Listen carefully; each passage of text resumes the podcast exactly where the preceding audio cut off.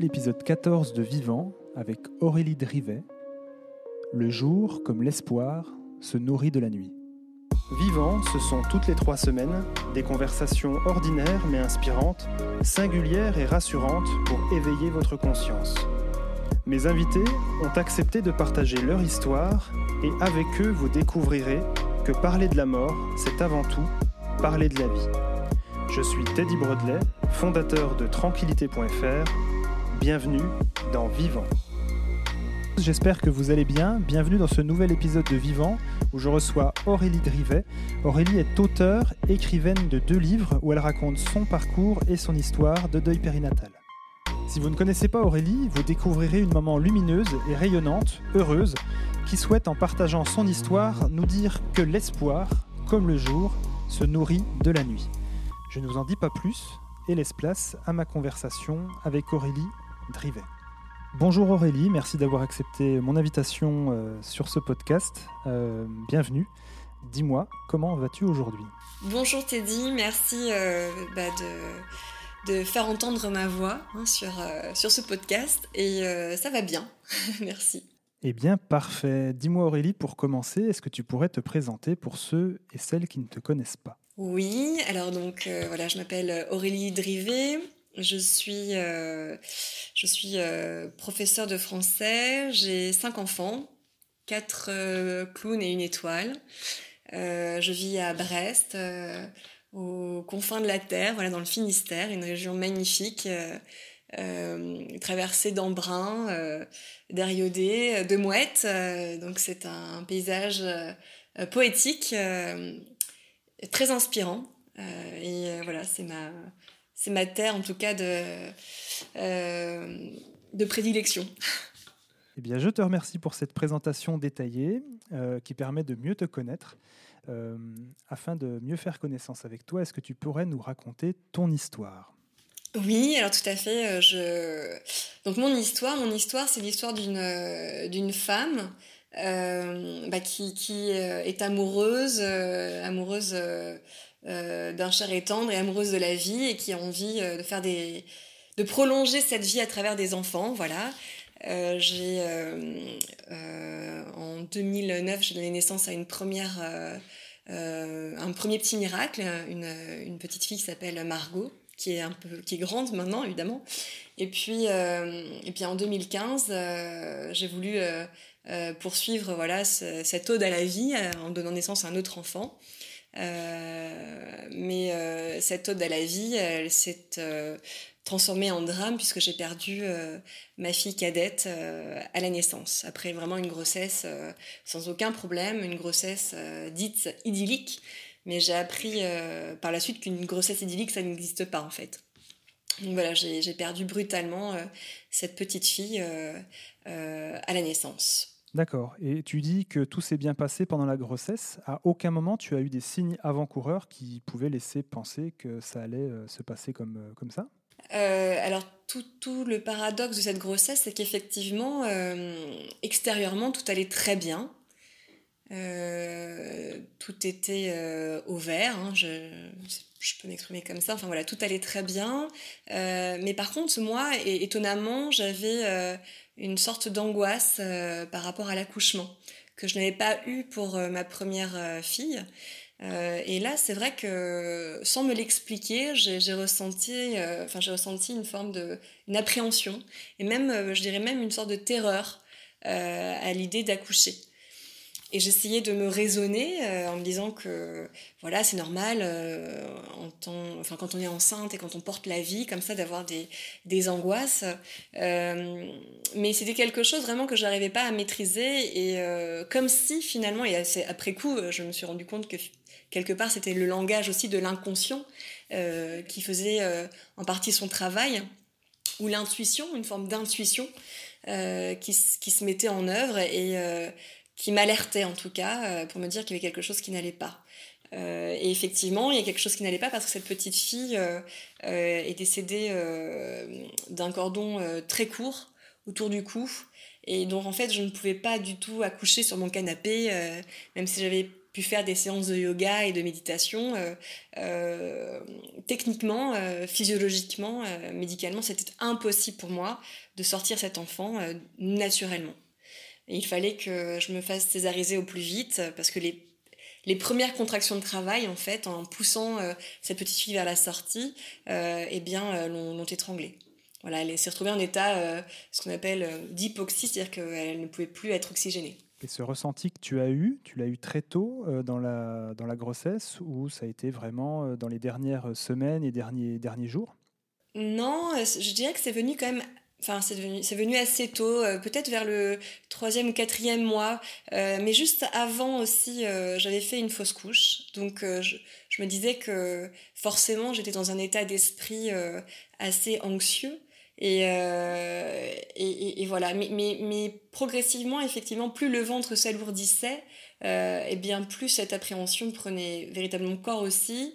Et, et, voilà, et c'est vrai que ça a été vraiment une, une lutte entre euh, bah, euh, mon optimisme à vouloir me dire que voilà tout allait bien se passer, euh, une forme comme ça de comment dire de persuasion, d'auto-persuasion pour aller vers vers l'avant aussi, hein, ne pas se laisser encombrer de, de, ses peurs, et puis cette petite voix là viscérale qui, qui, me disait attention, enfin il y a quelque chose qui ne va pas, il y a quelque chose qui ne va pas. Euh, et, finalement, ce quelque chose qui ne va pas euh, a pris euh, sens à 40 semaines et 6 jours lorsque j'ai vu une sage-femme pour ma visite à terme en fait.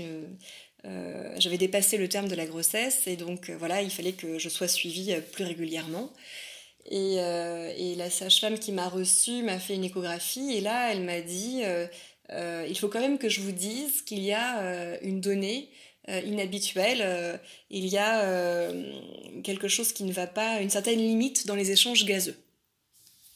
En fait, c'est-à-dire qu'elle avait fait un Doppler pour évaluer le, le sang dans le cordon ombilical, en fait. Voilà, une limite dans les échanges gazeux. Enfin, voilà. Et moi, je ne savais pas du tout ce que ça voulait dire, une certaine limite dans les échanges gazeux.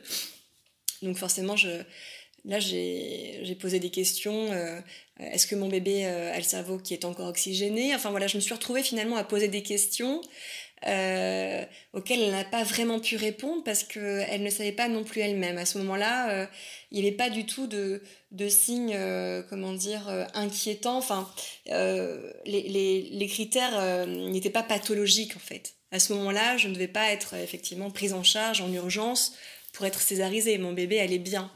Mais il y avait cette donnée inhabituelle. Euh, et, elle-même, voilà, je sentais qu'elle ne savait pas. Elle ne savait pas, elle était euh, indécise, quoi. Et euh, elle a appelé la, gynécologue de garde qui ne s'est pas déplacée et qui lui a dit bah, écoutez, si jamais tout, va bien, vous la faites revenir dans les 48 heures, on applique le fameux protocole en fait. Sauf que la sage-femme, considérant aussi mon inquiétude et peut-être la sienne, euh, a préféré lui dire non, non, je, la, fais revenir euh, demain matin. Voilà. Elle revient demain matin, je préfère quand même la faire revenir demain matin. Et moi, c'est vrai qu'en tant que professeur de français, euh, ça faisait déjà beaucoup de quand même dans la conversation en très peu de temps. Et ce quand même, c'était un peu le, le caillou dans la chaussure. C'était quelque chose qui était invité et, et puis vraiment qui là, légitimer mon angoisse. J'avais compris qu'il y avait quelque chose qui, était en train de se jouer. Euh, et... Mais bon, la Sacha me dit, vous revenez demain matin. Et demain matin, c'est assez proche dans le temps, en fait. Donc, je me suis dit, euh, je me suis raisonnée, euh, je me suis calmée, je lui ai simplement dit cette phrase qui est assez dingue, assez, assez folle, assez, assez violente quand même. Je lui ai dit, écoutez, je ne veux pas revenir avec un bébé mort. Et euh, voilà, cette phrase que j'ai lancée comme ça, comme un appel au secours, je pense. Et puis, euh, euh, c'était la, la, oui, la fusée, la fusée de détresse, en fait, hein, que, que, je lançais là, dans ce ciel d'hôpital, qui était d'ailleurs ce jour-là extrêmement bondé, surchargé. il y avait une, une tension tout à fait palpable dans les couloirs. les, les sages-femmes, les, les blouses blanches, comme je les appelle, en fait aller dans tous les sens. Et donc c'est vrai que je ne me suis pas du tout sentie non plus à ce moment-là considérée. En tout cas, mon, mon, inquiétude a vite été relayée à, ce moment-là parce que, enfin, balayée parce qu'à ce moment-là, il y avait d'autres cas plus urgents que moi. voilà, mais je lui ai dit, je ne veux pas revenir avec un bébé mort. Et la sage-femme a été très choquée. Elle m'a dit euh, ne vous inquiétez pas. Elle m'a pris la main, les mains. Elle m'a dit ne vous inquiétez pas. Je, ne vous inquiétez pas euh, à quatre reprises. Et euh, évidemment, le rôle d'une sage-femme, c'est de, rassurer. Et si à ce moment-là, elle était aussi persuadée qu'il y avait quelque chose de tragique qui était en train de se jouer, bah, peut-être qu'elle m'aurait gardée. Mais c'est vrai que à ce moment-là, voilà, il y a plusieurs facteurs qui s'entremêlent, des choses qui nous dépassent. Euh, moi qui euh, a une grossesse de magazine, hein, clairement, parce que cette sage-femme me dit vous avez pris que 10 kilos, vous êtes rayonnante. J'étais à 9 mois de grossesse et je pouvais être rayonnante, mais à l'intérieur, euh, il y avait un drame qui était en train de se jouer en fait à l'intérieur de moi, à l'intérieur de mon ventre. Et, et finalement, voilà, elle me dit vous avez une grossesse de magazine. Et on aura appris après, plus tard, à, mes dépens et aux dépens de mon enfant, qu'une grossesse de magazine, ça n'existe pas. Donc voilà, je suis repartie, je suis repartie de manière euh, précipitée euh, euh, de cet hôpital, comme pour fuir d'ailleurs quelque chose, comme pour fuir un malheur. Je quitte cet hôpital et je me dis demain matin tu reviens. Donc tout va bien, rassure-toi. tu as quand même vu là des professionnels qui t'ont certifié que tout allait bien. tu as dit le pire pour éviter le pire. Euh, donc euh, rassure-toi, maintenant voilà, ça va, ça bien se passer. Et puis bah, finalement, euh, dans la nuit, nous avons dû revenir précipitamment à l'hôpital parce que j'étais en train d'accoucher. Le, travail bah, avait commencé, des contractions de travail très fortes, très, très violentes, très efficaces aussi. Et quand je suis arrivée à l'hôpital, euh, bah, j'étais euh, prête à accoucher. Voilà, euh, les sages-femmes qui m'ont reçue étaient, étaient vraiment complètement presque admiratifs de moi. Elles me disaient oh vous avez déjà fait le, gros, du travail, installez-vous, c'est parti. Il n'y a même pas le temps de poser la péridurale en fait. Et puis lorsque, eh bien, une des sages-femmes m'a posé l'appareil échographique pour voir si tout allait bien. Là, j'ai vu à son visage que quelque chose euh, changeait, il y avait quelque chose qui passait dans son visage. Euh, et j'ai compris qu'il y avait, euh, quelque chose qui n'allait plus là, qui n'allait pas déjà en tout cas. Et mon conjoint a vu effectivement à l'échographie qu'il y avait plus de petits cœurs qui, qui battaient. Moi, j'ai pas vu l'écran, mais et voilà. Et puis d'un seul coup, c'est allé très très vite. de une sage-femme, ça s'est démultiplié en, 10, 10, 10 sages-femmes, ou 10, enfin en tout cas, il y a tout un, comment dire, un maelstrom là de, de, personnel soignant qui, qui, a débarqué dans, dans, la chambre. Et puis, euh, voilà, tout allait très vite. J'ai été euh, emmenée euh, en urgence au bloc opératoire pour être césarisée. La seule chose que je me rappelle avoir prononcée à l'anesthésiste, c'est promettez-moi que tout va bien se passer. Et puis voilà, je me suis endormie puisque j'ai eu donc une, une anesthésie générale en urgence. Et lorsque je me suis réveillée, eh bien, euh, euh, c'est Nicolas qui, euh, qui était près de moi et qui m'a dit. Nicolas, c'est ton. oui, Nicolas, voilà, c'est mon, c'est mon conjoint. C'est mon. Voilà. Qui me dit, eh bien, je lui dis, est-ce que tout va bien? Il me dit, notre petite fille, notre petite fille, nous avons perdu notre petite fille. Notre petite fille est décédée. Voilà, et c'est vrai qu'il y avait une des sages-femmes qui lui avait dit Votre femme se réveille, est-ce que vous voulez que je lui annonce? Et, là, euh, Nicolas dit non, c'est à moi de lui dire. C'est à moi de, lui dire. Donc forcément, donc je me réveille euh, dans une autre temporalité, dans un autre espace-temps. Euh, on me dit que. Alors déjà, on m'annonce que c'est une petite fille. On ne connaissait pas le sexe, voilà. Et en plus, je voulais une petite fille. Bon, mais c'est une petite fille, mais c'est une petite fille qui est morte. Euh, et, on m'apporte une petite fille qui n'a pas du tout l'air morte, qui est encore euh, chaude, parce qu'elle sort de mon ventre, de mon corps. Euh, elle est belle, elle est magnifique, elle a l'air simplement endormie et c'est une rencontre inouïe. C'est une rencontre incroyable. une rencontre à sens unique, mais c'est vrai que là, le temps s'arrête, tout s'arrête, et il y a une forme de, beauté absolue dans, ce petit corps euh, que je tiens et mais qui ne pourra jamais ouvrir les yeux. Voilà, et, et, finalement, dans cette rencontre-là, c'est moi-même que je rencontre aussi. Cette enfant, elle, elle me met face à moi-même, soudainement. Quoi. Elle ouvre comme par son, son absence, elle, elle, elle me fait sentir combien je suis vivante et là combien je, je suis euh, en souffrance aussi. La, toute la souffrance qui va, qui va, qui va surgir de ce moment-là et toute la, toute la beauté aussi. Donc c'est très, très, euh, très contrasté. Et puis voilà, on me dit, bah maintenant il faut qu'on vous prenne votre enfant et vous allez remonter dans votre chambre. Et, et là on réalise qu'effectivement il y avait un avant et il y aura un après.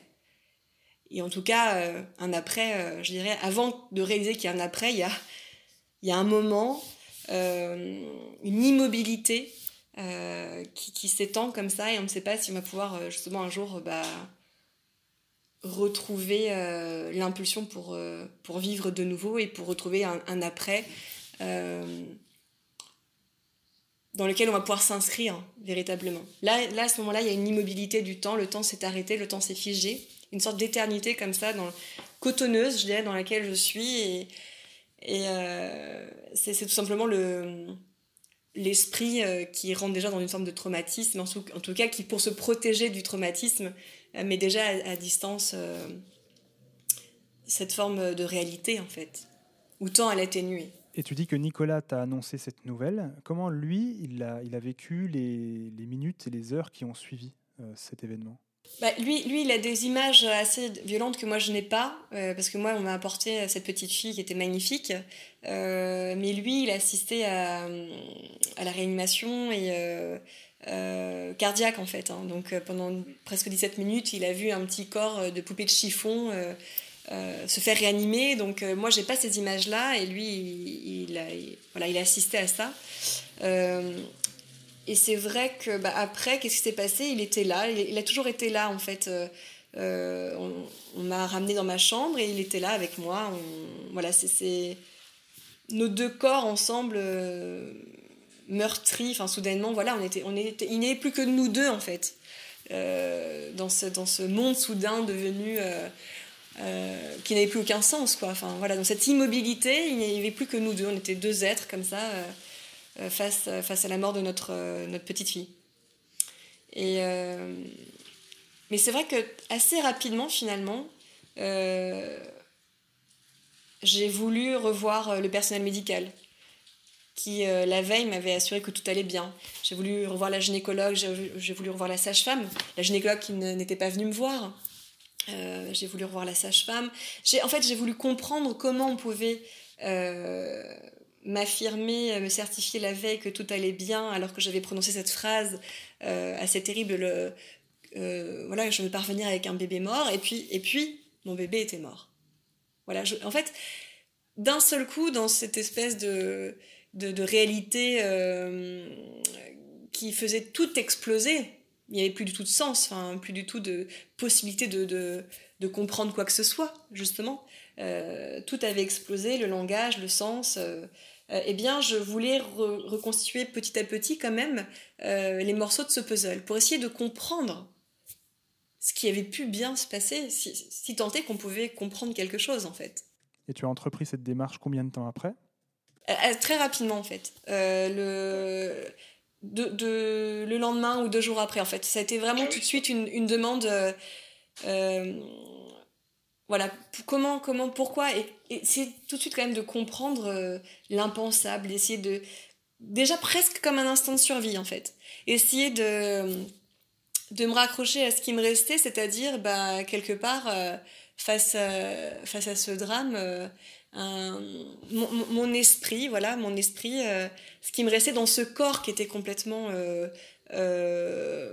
comment dire, bah, qui avait été amputée.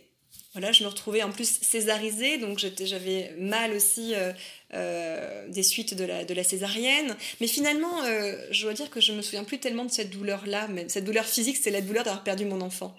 Et après, lorsque les sachats me disaient sur une échelle de 1 à 10, pouvez-vous évaluer votre douleur?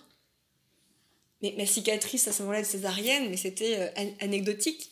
C'était euh, c'était superficiel en fait. C'était voilà cette cicatrice superficielle sur ma peau et alors qu'on ne voyait pas euh, la véritable blessure, cette amputation, comme cette amputation que je, devrais porter à jamais, en fait, pour toujours, quoi. Pour toujours, j'aurais cette amputation, ce déchirement.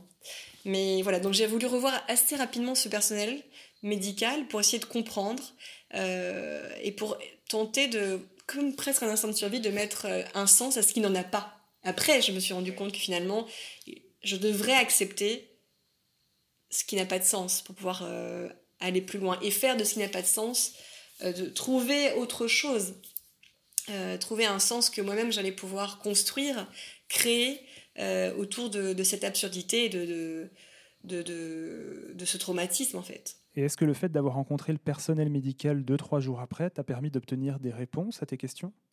Mais en fait, le personnel médical, était sous le choc euh, évidemment que si euh, quelque part euh, elles avaient pu anticiper, ces sages-femmes, la mort de ma fille, elles, ne m'auraient jamais laissé quitter l'hôpital. Je ne serais jamais partie de l'hôpital, évidemment.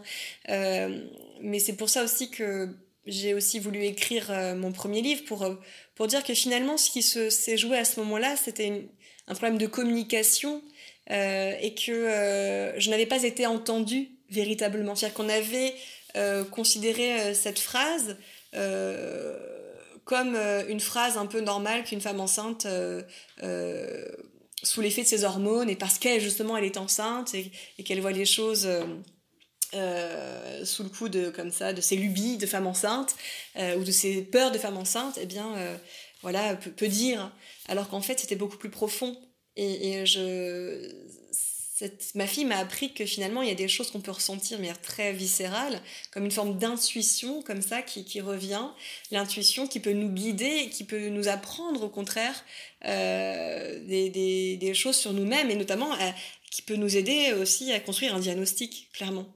Et euh, là, à ce moment-là, effectivement, ma, parole, ma parole de maman, qui sentait que quelque chose n'allait vraiment pas du tout, n'a pas été entendue à sa juste mesure voilà, à sa, juste valeur. Et tu parles de cette première partie de ton parcours dans ton premier livre, Un hiver au printemps. Tu as commencé à l'écrire combien de temps après ça? Assez vite. Assez vite, parce que c'était ma bouée de sauvetage. Vraiment, là, je... Encore une fois, voilà, face à, à ce, cette absence de sens, euh, cette, euh, il fallait que je recolle les morceaux, si tant est qu'on pouvait recoller les morceaux de ce puzzle. Voilà de, cette femme que j'étais avant et qui n'était plus, et puis de cette petite fille que j'avais euh, perdue de façon irréversible, parce que voilà, il n'y a que la mort qui est irréversible. Et donc là, il fallait aussi que je, bah, je puisse lui faire une place dans ma vie et surtout euh, euh, lui redonner chair lui redonner corps dans, dans des mots, voilà, lui redonner une place, la, la, la faire reconnaître lui redonner une vie en, la faisant reconnaître par, euh, mes propres mots, euh, par un livre euh, qui pouvait finalement la faire exister, prolonger cette existence qui avait été si brève pour elle. Et, ce livre, donc Un hiver au printemps, voilà, je l'ai écrit assez rapidement pour lancer l'alerte. C'est un lanceur d'alerte sur la mort des bébés à la naissance. Comment est-il possible qu'au XXIe siècle, en France, dans un pays qui était au, qui est à la pointe de la modernité euh, euh, en ce qui concerne la médecine, qui, qui fait des bébés in vitro, qui peut même, on parle même de créer des placentas artificiels. Enfin voilà, aujourd'hui, on est à la, à, la, à la, pointe de cette modernité. eh bien, on peut perdre des bébés en bonne santé à la naissance parce que euh, on ne reçoit pas euh, la maman dans les bonnes conditions, euh, en fait, dans les conditions qu'il faut pour pouvoir la faire accoucher en toute sécurité. voilà, c'est ça que je ne comprenais pas. Je me suis dit, il faut absolument que là, que j'aille, que je lance l'alerte parce que, parce que je me suis rendu compte aussi à travers mes recherches que j'ai pu faire parallèlement qu'il y avait aussi bah, beaucoup de familles qui étaient concernées. Des milliers de familles qui étaient concernées en France, mais aussi dans, dans le monde.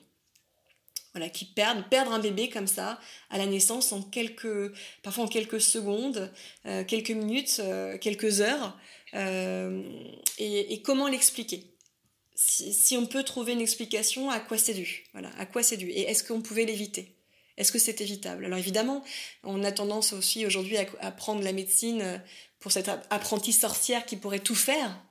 Hein, euh, voilà, on peut faire euh, des bébés seuls. Aujourd'hui, on peut, on peut euh, déjouer la nature finalement, puisque voilà, on peut des, couples qui sont stériles peuvent réussir par ce miracle de la médecine à avoir des enfants, mais comment expliquer aussi que des enfants en bonne santé eh bien peuvent mourir encore à la naissance aujourd'hui, voilà.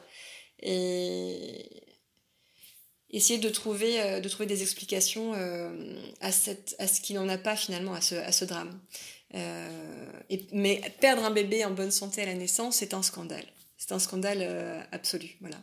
Et, c'est pour ça que j'ai voulu écrire ce livre, pour alerter, pour ouvrir, d'essayer les yeux sur, sur ces drames qui pourraient être évités, en fait, qui pourraient être évités. Et puis c'était aussi un, un livre qui était un plaidoyer justement pour, euh, pour laisser la parole aux femmes enceintes. Dans un monde euh, hospitalier toujours plus déshumanisé, c'est vraiment ce que j'ai vécu, cette déshumanisation d'un hôpital qui ne pouvait pas m'accueillir, m'écouter véritablement euh, et, prendre en charge cette peur et prendre en charge que j'avais, mais prendre en charge aussi ce bébé qui, qui ne pouvait pas sortir tout seul en fait. Et voilà, redonner la parole à ces femmes enceintes, en, en, montrant aussi que euh, aujourd'hui, euh, les, femmes enceintes sont encore euh, vraiment tributaires de, tous les stéréotypes. Enfin, elles sont, elles sont encore assujetties à tous, les, tous ces stéréotypes qui viennent biaiser le, regard qu'on peut porter sur elles. Voilà, une femme enceinte. elle peut être un peu hystérique, c'est le jouet de ses hormones, elle elle est, voilà, on est, on est finalement, on est assez infantilisé euh, parfois par un personnel médical qui, qui va avoir tendance comme ça à, mettre sous cloche nos angoisses qui pour, pourtant peuvent parfois être complètement légitimes. Et voilà, c'était aussi pour, euh, pour alerter l'hôpital public et les, soignants sur le regard qu'ils peuvent parfois porter sur, euh, sur les femmes enceintes, un, regard infantilisant euh, parfois méprisant, et, euh, et la nécessité d'écouter pleinement, d'acquérir pleinement cette parole euh, des, mamans. Et comment tu expliques que ce sujet, quel deuil périnatal, on en parle si peu? Alors il y a des personnes qui font un boulot formidable là-dessus, je pense notamment à, à Sophie de Chivray et son podcast Au revoir podcast, qui consacre l'intégralité de son contenu à ce thème. Euh, pourtant, voilà, on a tendance à, réduire le deuil périnatal, comme la mort d'ailleurs, hein, euh, à néant, ou sous forme de statistiques, on a tendance des fois à oublier que derrière les, chiffres, il y a des vraies personnes et des vraies histoires. Comment t'expliques ça? Alors, bah, comme tu dis déjà, euh, tu parles de la France et tu parles de la, mort. Enfin, la, mort, c'est un sujet tabou. la mort dans, dans nos sociétés, en tout cas dans notre société, notre société française, notre société occidentale, c'est un sujet euh, tabou, c'est un sujet qu'on occulte, qu'on veut mettre comme la poussière sous le tapis parce que c'est un, parce que ça fait peur la mort. Ça fait peur. Et la, la mort d'un enfant, c'est le tabou ultime. c'est le pire du pire. C'est euh, l'impensable, c'est le scandale absolu. Euh, c'est euh, un c'est un éclair en fait qui vient tout déchirer sur euh, sur son passage. C'est voilà, on a peur d'évoquer la mort et la mort de l'enfant euh, on, a encore davantage peur de l'évoquer, puisqu'il y aurait presque quelque part euh, euh, la peur d'une possible contagion du malheur, de manière assez superstitieuse. Et puis parce que c'est une trop forte charge émotionnelle. c'est quelque chose qui, qui vient rompre toute logique. Dans ce, continuum qu'est la vie, on est, on vit, on meurt mais on meurt euh, le plus loin possible dans le temps. Et là, soudainement, non, il y a des bébés qui peuvent mourir. Oui, ça existe, il y a des bébés qui meurent. Et alors, euh, comment expliquer euh, ce, tabou? Bah, C'est parce que voilà, c'est la très forte charge émotionnelle. c'est vrai qu'il y a aussi les mentalités qui ont changé depuis quelque temps. auparavant, on pouvait peindre, sculpter euh, la mort d'un enfant. Dans l'Antiquité, ça se faisait. On, peignait, on, sculptait, euh, on dessinait euh, des enfants morts. Jusqu'au XXe siècle, on, prenait en photo des enfants morts. et puis, à, partir de la Seconde Guerre mondiale, l'horreur, la découverte des camps de concentration, l'horreur était telle que on, ne pouvait plus prendre en photo la mort. En fait, on ne pouvait plus en, parler. Il y a eu ce besoin, cet instinct de survie, de, de, rebond nécessaire à, la reconstruction d'une société qui a fait qu'on a évacué la mort. enfin, en tout cas, on a voulu, on a voulu l'occulter comme, comme un instinct de survie en fait. Mais, mais aujourd'hui, euh, cet instinct de survie, il se, il se voit euh, de façon, euh, comment dire, euh, il se décline, on le voit à travers nos, selfies photoshopés sur les réseaux sociaux, où euh, chacun affiche euh, de sa vie les, les, les, les, meilleurs angles, enfin les, les, plus belles photos, les, les plus beaux clichés. il est de bon ton d'afficher son bonheur et, il est impudique, voire même obscène d'afficher son, son malheur. et obscène, c'est vraiment ça, c'est dire littéralement c'est euh, ce qui ne doit pas être exposé euh, sur le devant de, la scène, ce qui n'est pas à propos parce que ça vient choquer notre, notre pudeur. Or, on se rend bien compte, et notamment l'actualité, avec euh, ce virus-là qui est entré dans nos vies, eh bien, l'actualité nous a rappelé avec sidération que nous étions tous mortels. Et, et c'est vrai que tout à l'heure tu parlais de statistiques, c'est intéressant parce que derrière les statistiques, il y a encore aussi peut-être une manière de se protéger euh, de, de, de, désincarner la mort, quoi, de, de lui donner une place, mais maîtrisée, puisque ce sont des chiffres. Et les chiffres, on peut encore maîtriser en tout cas. Les chiffres, on, comptabilise. Les chiffres, ce sont pas des corps, ce sont pas, euh, sont pas des, euh, c'est pas de la douleur. Un chiffre, on, ne ressent rien. Un chiffre est un chiffre alors, excusez-moi, les mathématiciens qui pourraient m'écouter, euh, on ressent rien euh, à l'évocation des chiffres. Évidemment, il y a, peut-être des grands amoureux des chiffres, mais en tout cas, non, c'est vrai qu'un euh, chiffre, ça n'a pas de sentiment, un chiffre. par contre, quand on, va enterrer un mort ou quand on va enterrer un enfant, et eh bien là, évidemment, on pleure. Il y a des émotions très fortes, difficiles à gérer, et c'est pas facile, et c'est pas simple. Mais donc voilà, il y a ce tabou, ce tabou ultime.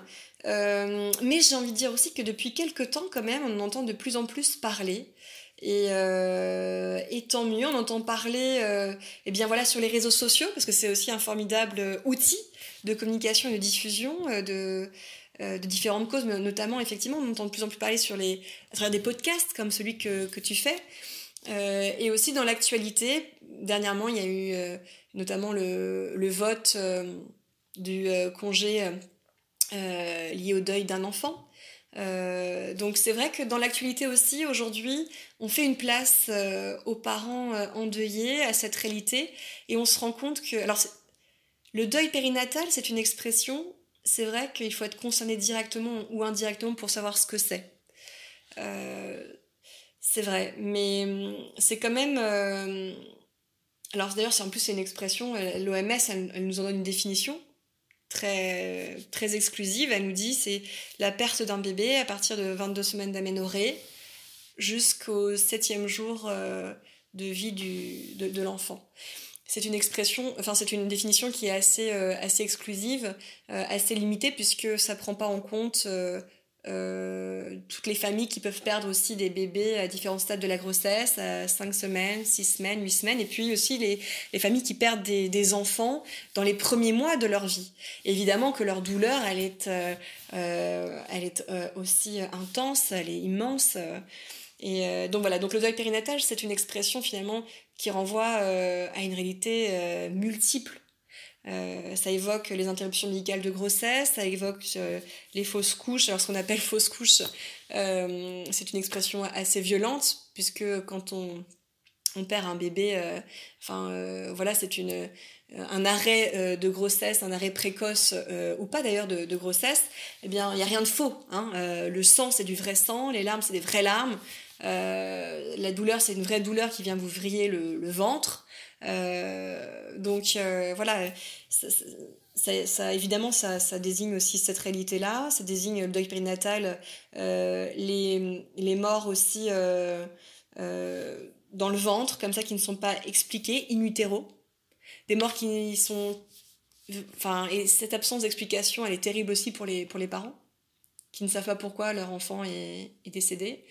Les morts à la naissance, voilà, comme euh, j'ai pu vivre avec euh, Nicolas, et puis également euh, les morts subies du nourrisson. Enfin voilà, donc le deuil périnatal, voilà, c'est une réalité très multiples, vraiment différentes, qui recouvrent tout un tas de, situations. Mais en tout cas, la douleur, elle est, elle est la même, puisque à partir du moment où on s'est projeté dans un désir d'enfant, dans un, dans un, dans l'envie de, de, de comment dire une forme d'immortalité que l'on veut trans enfin je sais pas une forme de prolongement de soi-même euh, à travers cette vie euh, l'impression on a décidé de de, de, construire voilà un enfant enfin de créer un enfant euh, quelque chose un peu dans cette expression un peu démiurgique hein, évidemment eh bien il y a cet amour qui est là. Cet amour il est là il est et, et quand cet enfant disparaît eh bien que faire de cet amour? Voilà, que faire de cet amour qui, lui, est toujours là? On a oublié quelque chose depuis le début. Euh, ta petite fille a un prénom, me semble-t-il. Ah oui, bien sûr, Clotilde. Alors, quand on enregistre cet épisode, nous sommes le 4 décembre. il y a quelques semaines, il y a une émission euh, qu'on ne citera pas qui a évoqué, euh, enfin, qui s'est interrogée du moins, sur le fait de nommer ces enfants disparus. en quoi c'est important? Alors, j'ai la réponse, hein, mais en quoi c'est important de donner un nom euh, à ses enfants? Tout à fait. Euh, tout simplement dire que nommer, c'est faire exister. Voilà. Nommer, c'est euh, reconnaître une place dans la société. et si ce deuil, justement, est invisible, tout à l'heure on parlait de, ce problème, effectivement, d'invisibilité du, deuil périnatal. Euh, si ce deuil est invisible, c'est parce que euh, justement on n'a pas de, de mots non plus dans le dictionnaire pour euh, définir précisément, nommer précisément les parents endeuillés. Voilà, ce sont les parents désenfantés, d'accord, ce sont des parents orphelins. Bon, mais il n'y a pas de mots précis. et ce vide, effectivement, onomastique, là, eh bien, euh, fait que finalement, quand on ne dit pas les choses, elles n'existent pas. D'où la, légitimité, l'urgence vitale aussi euh, pour les parents de nommer cet enfant, parce que cet enfant, il a existé, en fait. C'est pas parce qu'on on ne le voit pas qu'il n'a pas existé, cet enfant. Euh, il a été porté par la maman, il a aussi très souvent été porté dans les bras, par les bras du, dans les bras du papa. Euh, mais c'est vrai que c'est un deuil qui euh, est encore de l'ordre de l'intime. Parfois, il y a des familles qui ne veulent pas voir cet enfant. Euh, des proches, des, des, des, des, grands-parents qui sont démunis, qui ont tellement peur de cette, forte charge émotionnelle qu'ils préfèrent ne pas voir cet enfant. donc c'est vrai que cette mort-là, euh, qui n'est pas toujours visible pour les autres, eh bien, si en plus on ne nomme pas l'enfant, c'est une seconde mort pour cet enfant. C'est une, c'est une pelletée de mort supplémentaire euh, pour les parents. Le silence euh, est mortifère. Donc, ce prénom-là, c'est tout simplement faire exister cet enfant. Voilà. Et il a une place dans la fratrie. Moi, euh, j'ai bien cinq enfants. J'ai bien cinq enfants, chacun à sa place. Euh, celle qui vient après Clotilde, c'est pas ma deuxième. Non, c'est bien la troisième. Euh, Constance sait que c'est la troisième de la fratrie. Elle, elle vient après une étoile. Voilà. C'est vrai que Clotilde, on ne peut pas, elle n'est pas incarnée. Alors on essaie de l'incarner comme on peut. Son prénom est là. Son prénom, euh, mes enfants, ils, ils, parlent de Clotilde sans aucun problème. Mais on essaie de l'incarner euh, voilà, à travers euh, des petits gestes, à travers parfois une bougie qu'on allume, à travers évidemment une, une, île qui est son île et qu'on voit tous les jours par la fenêtre. Et voilà, elle est, elle est là tout le temps avec nous, en fait, Clotilde. Mais ce prénom-là, ce prénom nommé l'enfant décédé, c'est le faire exister c'est le faire exister. C'est pour ça que c'est essentiel, évidemment, de pouvoir nommer. Euh, et non seulement le faire exister, mais même pour les parents, euh, très souvent, euh, c'est vrai que... Je, enfin, je me suis rendu compte qu'au début, après avoir perdu Clotilde, que ma famille proche n'osait pas tellement en parler, de peur de me faire du mal. Mais en fait, il faut, il faut vraiment savoir c'est tout l'inverse qui se produit. C'est lorsqu'on ne parle pas de cet enfant que, que, là, que la souffrance ne peut pas se dire justement et qu'elle est là et que on la rumine et que c'est un magma dont on ne sait pas quoi faire. Alors que dire, bah, je pense à toi. Là, c'est l'anniversaire de, de, de, Clotilde. Je pense à toi. Enfin, ou tiens, j'ai vu une étoile, un ciel étoilé euh, hier, je, pense à toi, je pense à Clotilde. C'est euh, un soulagement pour les parents. C'est un soulagement pour les parents. Merci beaucoup euh, Aurélie en tout cas pour ce, pour ce partage. pour autant, ton histoire n'est pas finie. Est-ce que tu peux nous dire ce qui s'est passé ensuite? Eh bien, très rapidement après avoir perdu Clotilde, cinq mois après, je suis retombée enceinte.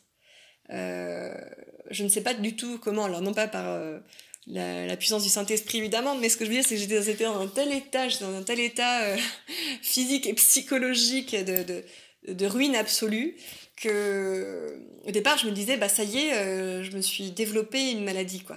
Je me suis développé un truc tellement j'étais fatiguée, épuisée. Je suis allée voir mon médecin, je lui dis je veux que vous me passiez un check-up. Euh, je, je, je, me sens très très très fatiguée. Là, je, je pense que je me développe une maladie auto-immune. Et euh, donc il me dit bon bah on va faire tout ce qu'il faut. Et puis il me dit il me dit on va aussi faire un test de grossesse. Là je je regarde je dis un test de grossesse? Ah ah ah, ah. j'ai ri jaune évidemment. Et je lui dis oui oui bah si vous voulez on va faire un test de grossesse mais je sais que c'est pas ça. Voilà on va passer aux choses sérieuses. Je sais que c'est pas ça. Et puis c'est ce que je raconte dans mon deuxième livre. Il s'est avéré que c'était ça. Il s'est avéré que j'étais de nouveau enceinte. Et là, et là, euh, eh bien, euh, ça a été une, enfin, c'est une grossesse très très difficile sur le plan euh, émotionnel, psychologique, parce que je, je, vais jongler sans cesse entre la peur de perdre à nouveau ce bébé, cette angoisse viscérale, hein, parce que je sais, parce que je sais qu'on peut perdre en quelques minutes un bébé en bonne santé à la naissance, je le sais. Donc cette angoisse viscérale et euh, cette espérance de pouvoir euh, tenir euh, enfin en vie ce bébé dans mes bras. Voilà. Et, et donc, voilà, c'est pour ça que, j'ai écrit aussi ce, deuxième livre, Et le soleil refleurira, pour parler de cette grossesse d'après, parce que je me suis rendu compte après l'avoir vécu, qu'il y avait très peu de littérature euh, sur le sujet, de témoignages sur le sujet, alors que ça concerne en fait énormément de familles endeuillées euh, qui ou se lancent euh, dans cette grossesse après, ou qui, ont l'espoir, effectivement, de, se, de renouer avec cette folle aventure de la vie. Voilà. Et, et c'est pour ça que j'ai voulu écrire ce livre, pour en parler, pour redonner aussi, d'une certaine façon, de l'espoir à ces familles et puis plus largement, euh, j'écris ce livre comme un, miroir de nos vulnérabilités et de nos ressources intérieures. C'est-à-dire que tous, euh, nous pouvons euh, être confrontés à des drames. Nous pouvons traverser des, tragédies et être traversés par elles, hein, comme, des, comme des ondes de choc, des secousses sismiques. mais que tous aussi, on a des ressources en nous pour y faire face. Voilà, et c'est vraiment ce que je, je dis dans ce, le deuxième livre. Dans ce deuxième livre, je parlais euh, de cette histoire, cette nouvelle grossesse, parler de, des mamans endeuillées euh, et leur rendre hommage, parce que c'est vrai que lorsqu'on a perdu un enfant et qu'on on a traversé cet impensable, euh, ce, pire du pire, eh bien, on vit avec la conscience pleinement assumée de la mort. et c'était aussi une manière, voilà, pour moi, de rendre hommage à ces mamans, à ces femmes, euh, qui, euh, pourquoi est-ce qu'elles vivent avec une, conscience pleinement assumée de la mort? Parce qu'elles savent, lorsqu'elles se relancent dans une nouvelle grossesse, et lorsqu'elles ont, lorsque la, vie leur offre la possibilité de se lancer dans une nouvelle grossesse, elles savent que euh, la chute est de nouveau possible.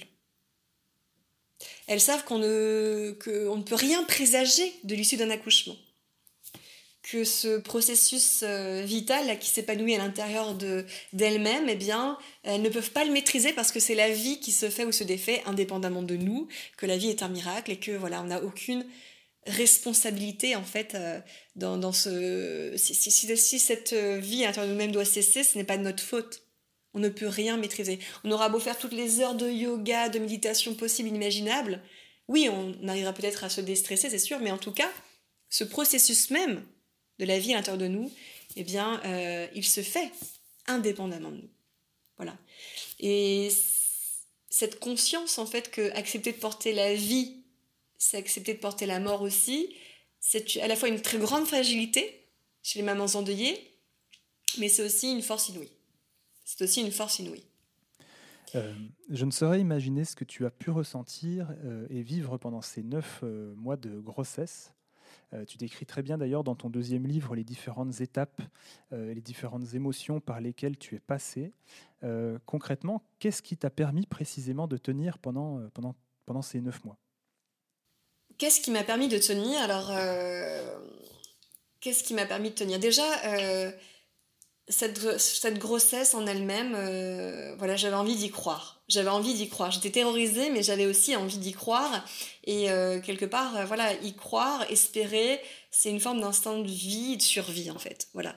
Donc j'avais envie d'y croire de manière viscérale, même si voilà, j'étais terrifiée. ce qui m'a permis de tenir, bah, c'est d'accepter aussi d'avoir mal. C'est que je savais que rien n'était défini, que rien n'était joué. Je savais que je pouvais encore tomber.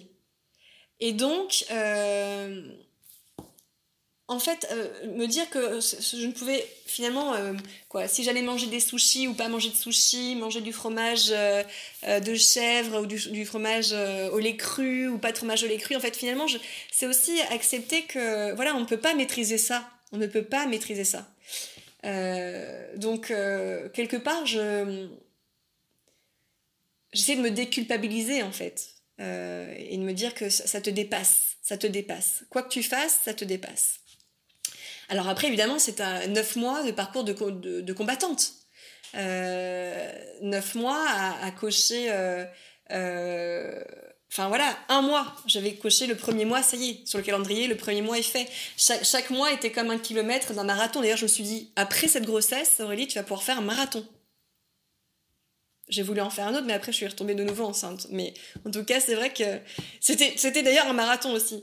Mais, mais c'était euh, à la fois physique et psychologique. Alors sur le plan physique, euh, j'ai aussi, et psychologique, j'ai été aidée par des, par des soignants. C'est-à-dire que je me suis tout de suite dit que j'avais besoin d'être aidée.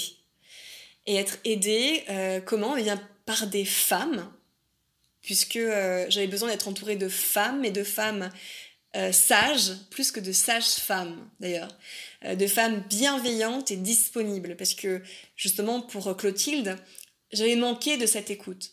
J'avais manqué de cette disponibilité-là et ma petite fille, elle était morte. Et donc là, je voulais euh, m'entourer de femmes qui étaient capables de me comprendre, de prendre le temps de m'écouter. Et, et, donc voilà, j'ai fait de l'hypnose, euh, j'ai été euh, encadrée par euh, une sage-femme une, une, sage vraiment merveilleuse aussi qui m'a qui m'a fait de l'autonomie. En fait, j'ai fait de l'autonomie aussi, donc c'est vraiment une façon aussi de donner la place au papa. Euh, pouvoir accompagner la grossesse en, intégrant pleinement le papa aussi, je trouvais que c'était important. Euh, j'ai été suivie par une gynécologue extraordinaire qui, qui a su vraiment prendre le temps de, de, m'écouter. Elle ne pouvait pas vraiment me rassurer, parce qu'encore une fois, ce ne sont pas des, des, démiurges. Elle n'allait pas me dire, oui, je, vais vous assurer que votre enfant va naître en vie. Mais en, tout cas, elle, elle essayait de, de, faire tout ce qu'elle pouvait pour me dire, voilà, là, euh, tout va bien. Jusqu'ici, tout va bien. Voilà. Et, euh, et c'est vrai que voilà, l'hypnose m'a aussi beaucoup, beaucoup aidé. Je reviens sur l'hypnose, puisque l'hypnose, comme la littérature, euh, elles partagent le même pouvoir. C'est celui des mots. C'est celui des mots. Euh, l'hypnose, elle a euh, ce pouvoir euh, des métaphores, elle a le pouvoir des images, la magie, la magie de la poésie. Et dans mon livre, dans Et le soleil reflétira, je, dis de la métaphore à la métamorphose, j'ose. L'hypnose, c'est par ce pouvoir des mots, pouvoir retrouver des ressources ou pouvoir tout simplement découvrir aussi des ressources insoupçonnées en nous. Euh, et je, compare d'ailleurs l'hypnose aussi au petit lapin blanc dans Alice au pays des merveilles, parce qu'on on va suivre ce lapin euh, sur des chemins de traverse euh, qui vont nous ramener à nous-mêmes. C'est un voyage intérieur poétique. on est complètement libre de faire ce voyage à partir de mots que nous propose l'hypnothérapeute, mais ce ne sont que des suggestions. et c'est à nous après de tisser, de broder autour de ces, de ces, de ces images, eh bien, celles que l'on préfère. Et, euh, voilà, c'est vraiment des, des, voyages comme ça intérieurs que, que m'a permis l'hypnose. Et je me suis redécouvert euh, finalement une, une force de vie. Et aussi une confiance dans mon corps que je n'avais plus après avoir perdu Clotilde. Merci beaucoup Aurélie. Est-ce que tu peux me dire comment a, vécu euh, le papa pendant ces, pendant ces neuf mois? Euh, Eh bien justement grâce à l'autonomie, il a, il, a, il a pu euh, toucher aussi ce ventre, réapprivoiser ce, ce corps et puis surtout rentrer en communication avec ce bébé. C'est-à-dire qu'on s'est dit, bah là voilà, on ne sait pas ce qui va se passer, on ne sait pas comment ça va se terminer tout ça, mais pendant tout ce chemin qu'on fait ensemble, on va communiquer avec ce bébé. On va communiquer avec ce petit, cette petite fille. Parce que là, pour le coup, on savait que c'était une petite fille. Hein. On avait voulu savoir le sexe. On voulait faire, moi, je voulais faire tout différemment. Ce qui m'a aidé aussi, c'est de faire tout euh, à, l'opposé. Euh, euh, c'est-à-dire que je voulais accoucher dans un autre endroit. Je voulais connaître le sexe de cet enfant. Enfin voilà. Comme aussi de manière un peu superstitieuse, quoi, pour, pour repousser, pour repousser le. Enfin, le oui, cette peur, cette peur. Euh, mais on a des pensées magiques et c'est vrai que mon hypnothérapeute m'a aidé à, travailler sur ces pensées magiques en me disant, tu vois, ça c'est de la pensée magique, c'est-à-dire c'est pas parce que tu penses ça que ça va se produire en fait. Et encore une fois, tu n'es pas responsable de, ce qui peut se passer dans, ton corps. Donc euh, voilà. Mais le papa, lui, euh, par l'autonomie, donc a pu avoir cette place-là. Et ensuite, c'est vrai que il a il a été très attentif, très à l'écoute. Euh, et puis, euh, c'est pas simple non plus d'être euh, le papa dans ce moment-là parce que il a porté aussi mes angoisses et il ne pouvait pas faire grand-chose que d'écouter et, d'y répondre simplement avec un bon petit repas à me préparer parce que c'était la seule chose qu'il pouvait faire pour me réconforter. Mais voilà, en fait, c'est pas non plus un apprenti sorcier. Voilà, comme ces sages-femmes, euh, comme euh, cette gynécologue, comme cette hypnothérapeute, simplement à chacun à sa façon, ils m'ont donné du temps, ils m'ont donné de leur présence, de l'écoute, et, euh, et, ça, ça m'a beaucoup aidé. Merci beaucoup Aurélie. si tu devais faire passer un message aux personnes qui vivent actuellement un événement similaire au tien, ou qui l'ont vécu dans le passé, si tu devais vraiment leur dire qu'une seule chose, qu'est-ce que tu leur dirais? Alors j'aimerais leur dire qu'on peut, peut et qu'elles vont d'ailleurs survivre à cette épreuve. Euh, et qu'elles vont même retrouver le goût du rire. Dans Et le soleil refleurira, je commence mon premier chapitre en disant voilà, je parle d'une femme qui a perdu le goût du rire. Voilà, cette femme, c'est moi. Est-ce que je vais pouvoir le retrouver un jour, ce, rire-là? Oui, oui, on retrouve euh, le rire. Oui. Euh, et d'ailleurs, on a même envie de vivre plus intensément euh, encore après. Euh, cette, euh, cette épreuve, c'est une amputation, oui. Cette épreuve, c'est un déchirement, oui. mais cette épreuve, elle nous replace aussi face à nous-mêmes et elle nous donne l'opportunité de nous ressaisir en faisant des choix, des choix qui auront un sens pour nous en fait. cette épreuve, elle nous donne la possibilité de mobiliser en nous des, ressources euh, insoupçonnables. Euh, dans mon livre, je parle de métamorphose, parce que c'est vrai qu'on entend beaucoup parler de la résilience actuellement dans nos sociétés, on parle de la résilience. Et moi, je préfère parler de, métamorphose et de plasticité. La plasticité et la résilience, ce sont deux mots qui viennent de la, du domaine de la, de la physique des matériaux. La résilience, c'est quoi? C'est la capacité d'un corps à retrouver son état euh, initial après avoir été traversé par un choc. Le corps plastique, lui, il ne retrouve jamais son corps euh, initial, antérieur. Il va garder une forme. En fait, il va garder une trace du trauma. Il va se transformer avec toujours cette trace du trauma. Et en fait, c'est la même chose dans la vie. C'est la même chose pour les familles endeuillées. C'est la même chose pour ceux qui ont vécu un drame. On ne redevient jamais vraiment celui ou celle qu'on était avant. Non. Et par contre, on se métamorphose et on va trouver d'autres manières de se déployer dans la vie, d'autres façons d'exister. On va recréer un sens à partir de ce drame-là. Alors oui, ça prend du temps. Et le temps, c'est aussi un auxiliaire. Le temps, c'est, c'est un, vecteur indispensable. On ne peut pas faire tout tout de suite.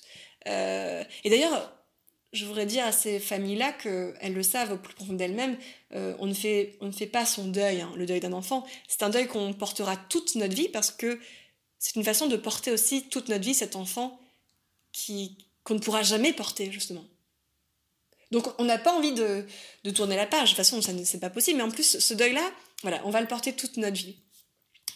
Mais c'est un deuil qui va nous permettre effectivement de nous métamorphoser et de déployer d'autres manières d'exister. C'est vraiment le principe de la métamorphose. Et j'aime bien parler aussi de d'une figure, enfin de la mythologie. La littérature m'a beaucoup aidé. J'aime bien revenir aussi à la mythologie, notamment à une figure qui est Dionysos. Dans mon livre, j'en parle, c'est le dieu Bacchus aussi euh, en grec. Qu'est-ce que c'est? Donc Dionysos, c'est le nez deux fois. C'est le dieu de l'ivresse, mais pas seulement, c'est le dieu de la métamorphose. C'est celui qui doit toujours se métamorphoser pour échapper à la colère d'Héra et pour survivre. Il a un corps fragmenté et toujours il doit se métamorphoser. Et eh bien dans la vie c'est pareil en fait. Il faut que nous-mêmes nous puissions nous métamorphoser. Cette métamorphose elle peut prendre plusieurs chemins. Parfois lorsque la vie le permet, le miracle d'une nouvelle grossesse et d'un nouvel enfant et d'un autre enfant. C'est d'ailleurs pas un enfant de remplacement, hein. c'est un, enfant euh, qui, qui vient dans cette famille avec son histoire aussi. Euh, parce que les enfants de remplacement, ça n'existe pas. Ou alors on est tous des enfants de remplacement, puisque un enfant, ça remplace toujours un rêve. Ça remplace toujours un... Enfin, un enfant est, né d'un rêve, d'un désir, d'une envie de se projeter, justement, d'un projet, en fait. Donc, quelque part, nous sommes tous des enfants de remplacement. De remplacement de rêve de nos parents, quoi. Mais euh, voilà, donc cette métamorphose, ça peut prendre... quand la vie le permet, cette, euh, la voie d'une nouvelle grossesse, mais ça peut prendre aussi euh, d'autres voies euh, de sublimation de la douleur, comme par exemple l'écriture. ça peut être l'art, ça peut être aussi des exploits sportifs, ça peut être une manière aussi de, de, se former, de changer de métier pour accompagner aussi d'autres personnes. Enfin voilà, donc c'est cette puissance de la métamorphose que qu'ils ont en eux, ces parents endeuillés, euh, et euh, qu'ils vont pouvoir déployer pour, euh, pour survivre et pour retrouver le, le goût du rire, parce qu'ils retrouveront le goût du rire. Et ce qu'ils vivent là, c'est, ce sera à jamais leur fragilité, mais leur force aussi pour, pour la vie. Et est-ce que cet événement a changé quelque chose pour toi ou en toi? Euh, Oui, euh, je suis beaucoup plus émotive. je ris euh, devant. Euh, enfin voilà, je, je, je, je, ris beaucoup plus facilement, je pleure beaucoup plus facilement, je suis vraiment dans, dans le moment présent. Euh, en tout cas, j'essaie d'être le plus possible dans l'instant présent, même si on est toujours à tendance à se projeter hein, dans, dans l'avenir, surtout quand euh, on a une vie de famille et il faut s'organiser, il faut s'organiser. Mais euh, ça m'a appris vraiment aussi voilà, à vivre intensément et avec la conscience que rien ne dure que tout est... Euh, avec la conscience de la, permanence de l'impermanence. Voilà. C'est une mobilité perpétuelle, notre, notre monde. Et que, voilà... Euh, donc, d'où l'urgence, l'urgence de vivre... Euh, le moment présent quand il, il est là, il s'offre à nous, et bien et si ça peut être une rencontre, ça peut être un coucher de soleil, ça peut être aussi euh, voilà une émotion euh, triste que je vais vivre pleinement. Que je vais vivre pleinement et, et intensément. Et d'ailleurs ça, ça me rend vivante. Ça me rend c'est ce qui me rend vivant. Et aujourd'hui je me suis rendu compte que bah, le bonheur c'est pas vouloir chercher constamment des choses positives parce que c'est une illusion hein, cette course voilà au bonheur figé que non en fait le bonheur c'est prendre conscience que la vie euh, c'est la mort, que la mort c'est la vie, que c'est que, c'est un contraste euh, renouvelé en fait.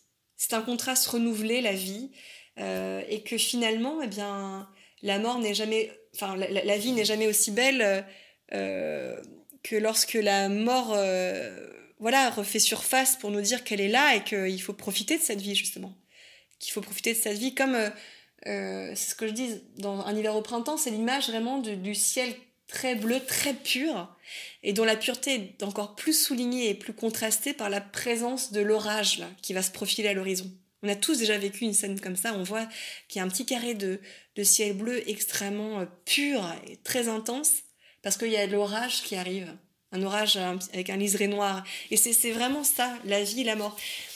Et d'ailleurs, euh, il y, a, une phrase que, alors ce qui m'a aidé aussi, ce qui a changé, c'est c'est vrai que ma, les enfants, enfin en tout cas ma fille, ma fille aînée, quand on a perdu Clotilde, elle essayait de se questionner ou de trouver plutôt des réponses sur la mort. Qu'est-ce que c'est que la mort, papa, maman Mais c'est vrai, qu'est-ce que c'est que la mort? Alors on était dépourvus, on savait pas ce que qu'est-ce que c'est que la mort Eh bien, on n'est plus jamais là, on n'est plus jamais là. Et c'est elle qui nous a dit en fait, j'ai compris, la mort, c'est l'esprit de la vie. À 6 ans et demi, elle nous a dit cette phrase. On était en train de manger des pâtes dans la cuisine. on était complètement... On était deux fantômes. Euh, ça faisait à peine deux mois qu'on avait perdu Clotilde. Et, euh, et, là, on a dit oui, Margot, tu as compris, c'est ça. La mort, c'est l'esprit de la vie. Euh, la mort et la vie, ce sont deux sœurs inséparables. l'une ne peut pas vivre sans l'autre. Et c'est grâce à l'une que tout que l'autre trouve sa beauté, son intensité, euh, voilà. Et voilà, qu'est-ce que ça a changé en moi, ce désir de vivre de manière encore plus urgente, plus généreuse, plus intense, parce que je sais que le basculement est possible à tout moment. Merci beaucoup Aurélie pour euh, ton témoignage et euh, la sincérité avec laquelle tu racontes ton parcours et ton histoire. Tu as dit tout à l'heure que tu aimais beaucoup la littérature. Est-ce que tu aurais justement des ouvrages que tu aimerais partager avec nous? Alors, moi, ma référence, c'est la poésie c'est la poésie. Euh, c'est Paul Éluard qui dit Et par le pouvoir d'un mot, je recommence ma vie. Euh, c'est une citation extraite du poème Liberté, dans le recueil Poésie et Vérité. Voilà, je trouve cette citation tellement vraie. Et par le pouvoir d'un mot, je recommence ma vie. Euh, c'est vrai qu'après avoir perdu Clotilde, je me suis dit comment on fait pour survivre à ça? Est-ce que, alors je m'attendais pas à avoir des recettes, un miracle, parce que il euh, n'y a pas de recette pour faire un deuil, ça n'existe pas. C'est pas comme une recette de cuisine, il hein, n'y a pas des, ingrédients. Enfin voilà, non, c'est chacun son deuil, d'ailleurs, chacun son rythme, son tempo, chacun son histoire, même s'il y a des, histoires singulières qui ont toujours une part d'universalité. Et c'est ce qui nous rend humains, tous. Euh, mais euh, non, c'est vrai que la littérature, le, le, lendemain, quand bah, tout à l'heure, tu me disais qu'est-ce qu'il a fait, Nicolas? Qu'est-ce qu'il a pu faire après la mort de Clotilde quand je suis rentrée dans ma chambre, quand on m'a ramenée dans cette chambre? Euh, Nicolas me dit, euh, bah, le jour même, me dit qu'est-ce que je peux faire? Qu'est-ce que tu veux que je, te ramène? Je lui dis, bah, ramène-moi les fleurs du mal de Baudelaire. Voilà, c'était la seule chose en fait que j'ai pu lui dire de manière euh, complètement comme ça. Enfin, comme une urgence, ramène-moi les fleurs du mal. il fallait que j'ai les fleurs du mal. Et, j'ai relu Baudelaire, comme ça, je pleurais, je criais, je lisais Baudelaire sur ce lit d'hôpital. Euh, qui, cette poésie qui, qui euh, apprivoise les anges, qui est toujours, euh, qui est une poésie de l'abîme, de la chute, mais aussi de, de l'élan recommencé, quoi. Et, et, ça me faisait tellement bien. Et il y a des passages et des, poèmes qu'il écrit, euh, j'avais l'impression que c'était des poèmes pour Clotilde, quoi, comme à, une passante. Euh, la rue assourdissante autour de moi hurlait, longue, mince, en grand deuil, douleur majestueuse, une femme passa. Sous le vent, balançant le feston, il hurlait, agile et noble avec sa jambe de statue. Euh, moi, je buvais crispé comme un extravagant dans son œil, ciel livide, où germe l'ouragan, la douleur qui fascine et le plaisir qui tue. Fugitive beauté dont la, douleur, dont la douceur m'a fait renaître, ne te verrai-je plus que dans l'éternité? Ailleurs, bien loin d'ici, jamais peut-être, car j'ignore où tu vas, où tu vas, je, ne sais où tu vas. Euh, au toi que je s'aimais, au toi qui le savais. Enfin voilà, c'est cette fulgurance de la poésie qui peut euh, euh, bah, donner, donner vie à notre histoire singulière et qui touche à l'universel. Voilà. Bon, j'ai quelques petits passages que je dis un peu vite, et, euh, mais à une passante, voilà. Euh, donc Baudelaire, Victor Hugo aussi, évidemment Victor Hugo qui a perdu euh, sa fille Léopoldine. En fait, c'est en, en me plongeant en littérature, je me suis rendu compte qu'il y avait énormément de personnes qui étaient concernées, énormément d'auteurs aussi qui étaient concernés par la mort d'un enfant. Freud, à qui on doit la fameuse expression faire son deuil, qui a aussi perdu sa fille de, la grippe, ben, il s'est rendu compte aussi, cher monsieur Freud, que finalement, on ne pouvait jamais faire le deuil d'un enfant, en tout cas, qu'on restait inconsolable. Donc voilà, la littérature. La littérature comme, comme comment dire, un partage des émotions, comme un horizon commun de toutes ces douleurs euh, dans laquelle je retrouvais ma propre douleur, mais qui me permettait de la dépasser aussi. Est-ce que tu aimerais partager d'autres citations? Euh, John Steinbeck qui dit euh, que être vraiment vivant, c'est avoir des cicatrices. J'aime bien cette citation parce qu'effectivement, nos cicatrices, elles nous rappellent qu'on est encore en vie, qu'on a traversé le pire, et que c'est ce pire qui euh, nous fait prendre conscience de la beauté de la vie. Et puis peut-être une citation de moi. Vas-y, avec plaisir. Il n'y a pas. non, mais en tout cas, que l'espérance comme le jour se nourrit de la nuit. Voilà. L'espérance comme le jour se nourrit de la nuit. Merci beaucoup Aurélie euh, pour cette très jolie citation. Euh, j'ai envie de te laisser une carte blanche pour conclure. je te laisse le mot de la fin. Alors, ma carte blanche, je t'ai dit, ce serait ce serait euh, de dire que bah, la vie, effectivement, la vie, elle euh, nous fait traverser les pires tragédies, euh, mais la vie, elle nous offre aussi des petits miracles. c'est ce que je dis dans, aussi dans ce deuxième livre. Je dis, tout est possible, comme, comme Adonis qui naît de Mira, parce que je parle de la mythologie, Mira, hein, cette, cette femme qui va se transformer en arbre et qui va quand même voir naître son fils Adonis alors qu'elle est pétrifiée euh, de douleur, emmurée dans cette euh, écorce, puisqu'elle est devenue arbre. Et donc je dis, euh, tout est possible, tout renaît. La beauté, toujours renaît. Et c'est vrai, puisque donc après avoir écrit ce livre, la vie m'a réservé d'autres possibles, d'autres miracles. Le 18 juin, j'ai donné naissance à Victor et Aurel, deux, petits garçons qui sont arrivés en plus un jour euh, symbolique, un jour de résistance. Et cinq ans euh, après donc un matin blanc qui euh, a vu naître dans le, dans le silence une petite fille qui n'a jamais poussé son cri. la vie nous offre ce miracle, cette revanche sur le désespoir. Victor, ça veut dire la victoire. Et Aurel, ça vient du grec euh, auréos qui veut dire la matinée d'or. Et donc cinq ans après ce matin blanc silencieux, euh, eh bien, euh, c'est la victoire euh, d'une matinée d'or à travers Aurel et, Victor. Voilà, voilà ma carte blanche. Merci beaucoup Aurélie pour ces mots qui concluent parfaitement cet épisode. merci beaucoup pour ton témoignage et ta sincérité. Euh, je te souhaite de passer une très très belle journée et euh, prends soin de toi. Merci, pareil également. À bientôt. À bientôt Teddy. Au revoir. Voilà, c'est fini pour aujourd'hui. J'espère que cet épisode vous a plu. Si c'est le cas, n'hésitez pas à laisser un avis 5 étoiles sur Apple Podcast ainsi qu'un petit commentaire. Ça aide beaucoup Vivant à se faire connaître. Pour être notifié de ce prochain épisode et ne pas oublier les suivants, je vous invite à vous abonner sur la page Facebook tranquillité.fr et également sur Instagram at vivant Quant à moi, je vous donne rendez-vous dans trois semaines, le 24 juin, pour un nouvel épisode où je recevrai Delphine Le Thor, fondatrice d'une histoire de vie, avec qui on parlera psychogénéalogie, transmission familiale et bien entendu de son parcours et son histoire. Pour finir, si vous souhaitez reprendre le cours d'une vie normale suite à un deuil et vous libérer des démarches administratives en quelques minutes et simplement, n'hésitez pas à me contacter via le site www.tranquillité.fr. Je vous dis à très bientôt pour un prochain épisode et d'ici là, prenez soin de vous.